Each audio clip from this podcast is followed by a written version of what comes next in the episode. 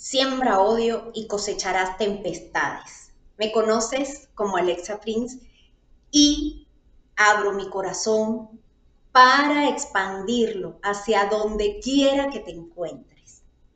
Hoy quiero hablarte de la importancia de ser consciente de lo que siembras en tu vida. Sabemos que estamos viviendo tiempos difíciles. Algunas personas son un poco más conscientes de otras, de lo que está sucediendo. No importa lo que creas saber. Lo importante es qué haces con ese conocimiento. ¿Lo usas? ¿No lo usas? ¿Para qué lo usas? Te doy un ejemplo. Yo manejo la astrología, como ya muchos saben, y en esta información que obtengo del estudio de mi carta natal, yo puedo darme cuenta de muchísimos aspectos de mí y de mi vida. Ahora es mi elección si yo tomo esa información para que me dé claridad, para evolucionar y para mejorar cada día de mi vida.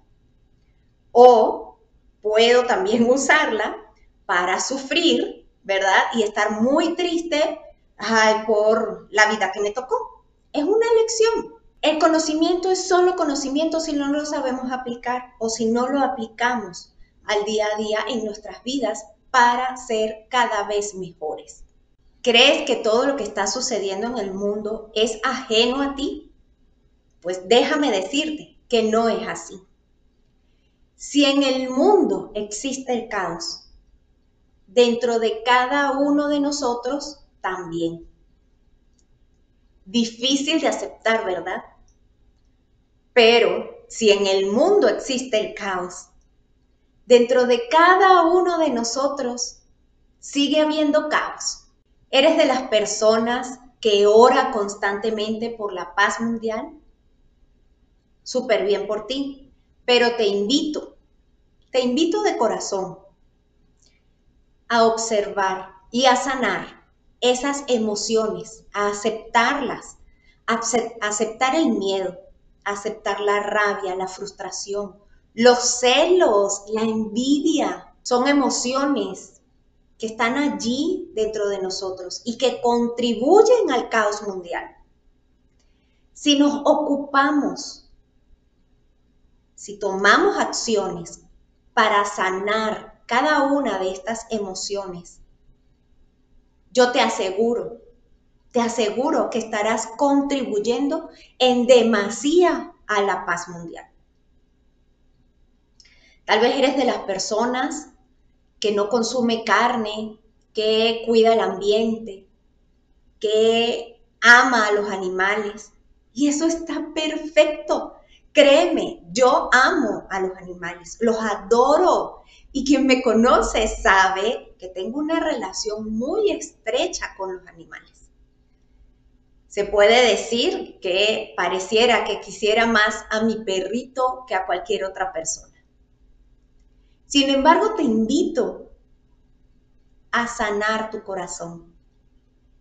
Te invito a tomar acciones reales para sanar tu corazón.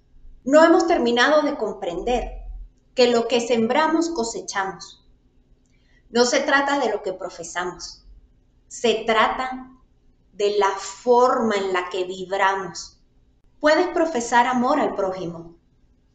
Sin embargo, si tienes odio en tu corazón una pizca de celos o envidia porque otra persona tiene algo que tú no, que tú no tienes, vale más esa pizca de envidia que lo que estás profesando. ¿Por qué? Porque estamos hablando de vibración. Tal vez eres una persona que cree que no le hace daño a nadie. Y está muy bien porque esa es tu perspectiva. Sin embargo, puedes guardar resentimiento en tu corazón sin saberlo o sin darte cuenta o sin prestarle atención. El amor no es darle a los demás lo que no tienes. El amor es sentirte plena. El amor es sentirte agradecida. El amor es vivir la vida. cada cosa que haces, impregnarla de tu amor, impregnarla de buenas intenciones, aunque no estés a gusto en ese momento con lo que está pasando o con lo que estás haciendo. Hoy te invito a sembrar amor a través de estas tres prácticas constantes y conscientes. Uno, agradece de todo corazón lo que eres. Ya sabes, no se vale agradecer a Dios y luego renegar de lo que tienes. Dos, ámate profundamente. Aprende a respetarte. El respeto es la primera señal de amor.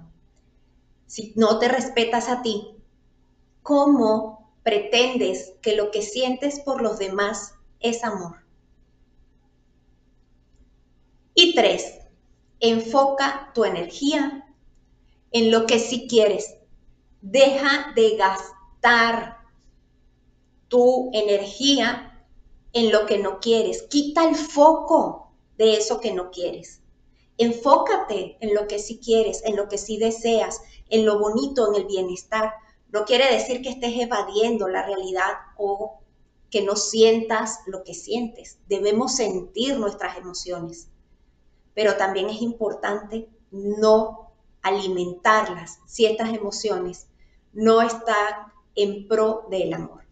Aplica estas tres disciplinas en tu vida y te invito a ser testigo de tu propia evolución.